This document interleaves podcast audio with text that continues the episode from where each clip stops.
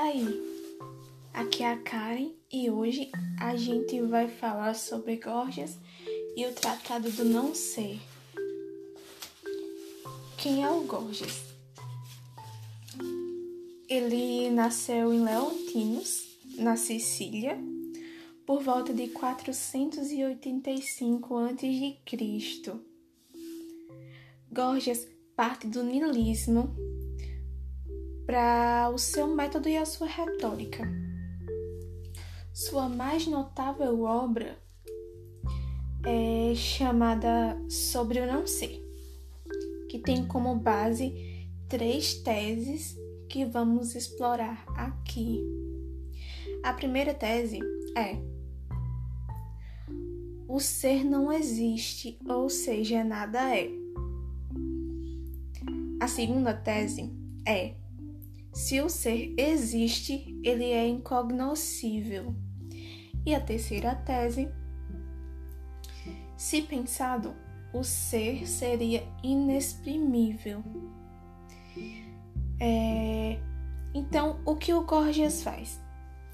Ele, dentro dessas teses, destrói toda a possibilidade de alcançar o que é real, seguindo assim pelo que a gente chama de caminho da doxa. Vamos lá.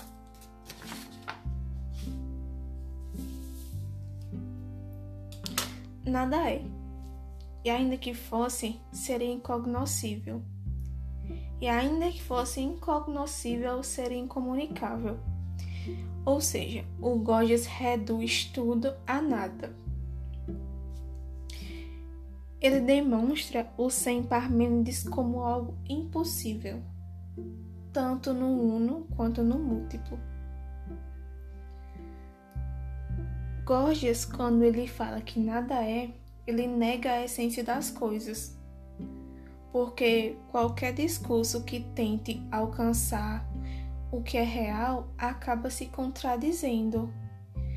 E nem, nem mesmo a contradição vem pela negação daquilo, mas pela afirmação do ser em si mesmo acaba sendo uma contradição. Então, quando ele fala que coisa nenhuma existe, ele fala que o mundo real é equivalente a nada. E ele também fala que, de certa forma, o verbo é incapaz de, de comportar. O verbo ser, ele é incapaz de comportar as relações reais da palavra ser. É... Então, meio que ele critica o uso predicativo do verbo ser. É as, as conexões entre o presente, o predicado e o sujeito é, no mundo real acaba sendo contraditório. É, ele também critica o uso existencial do verbo ser, de que o ser não pode definir as características e os atributos da coisa. Ser ou seja, o ser não pode ser um adjetivo de nada. Ele também fala que nem o ser, nem o não ser é. Por quê? Se o ser e o não ser são coisas distintas, então você precisa classificar ambos como coisas que são. Então, se é possível assumir que o não ser tem características diferentes do ser, você assume que o não ser tem características. Então, o não ser também é algo. E quando você classifica o não ser como ser, então não ser e o não ser são o mesmo. Mas, se o não ser e o ser são o mesmo, nada seriam. E se o não ser fosse, ainda seria não ser. Então, nada seria. Se o ser fosse tudo, também seria o não ser. Então, nada seria.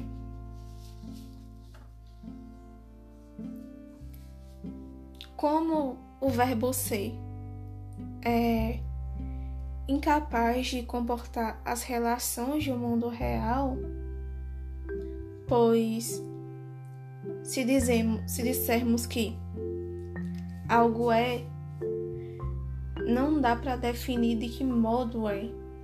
Ou seja, o ser em si tá a afirmação do ser está destinada a se contradizer em si mesma. A ideia de ser, ou pelo fato dela ser contraditória, o Gorgias acaba esvaziando o conceito de ser com muita facilidade. Depois ele entra em outra questão, que é a seguinte: o ser seria gerado ou não gerado? É, o Gorgias diz que se, se o ser é não gerado, portanto ele seria eterno, então infinito. Mas se é infinito, ele não está em parte alguma. Se algo é não gerado, ele precisa estar em si mesmo. Se ele está em todo lugar, então ele não está em si mesmo.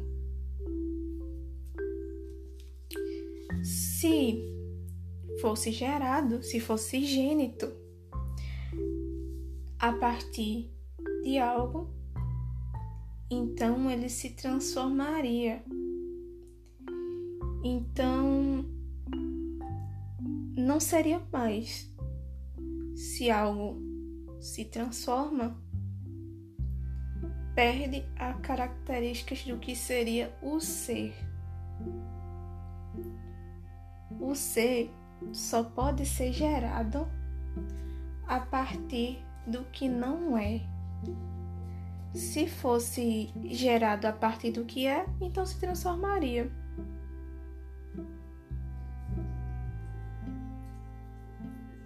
Se algo é gênito, ingênito, nada é. Se algo nem é gênito, nem ingênito, nada é. Portanto, se as coisas só podem ser geradas ou não geradas, e o ser não é nenhum dos dois, nem poderia sê-los simultaneamente, então nada é. Hum, logo após, o, o Gorgias ele aborda o conceito do ser um e do ser múltiplo. Então, ele fala que se o uno é incorpóreo, não tem corpo, ele não é em quantidade nem em grandeza. Se fossem feitos de partes, então não seria uno. É, o ser não seria uno, nem poderia ser múltiplo, pois o múltiplo é composto, composto por unidades e as unidades imateriais não são. Então nada é. O, o Gorgias também aborda a questão de movimento, afirmando que coisa nenhuma se moveria, pois se se movesse, se transformaria. E se se transforma, nada é.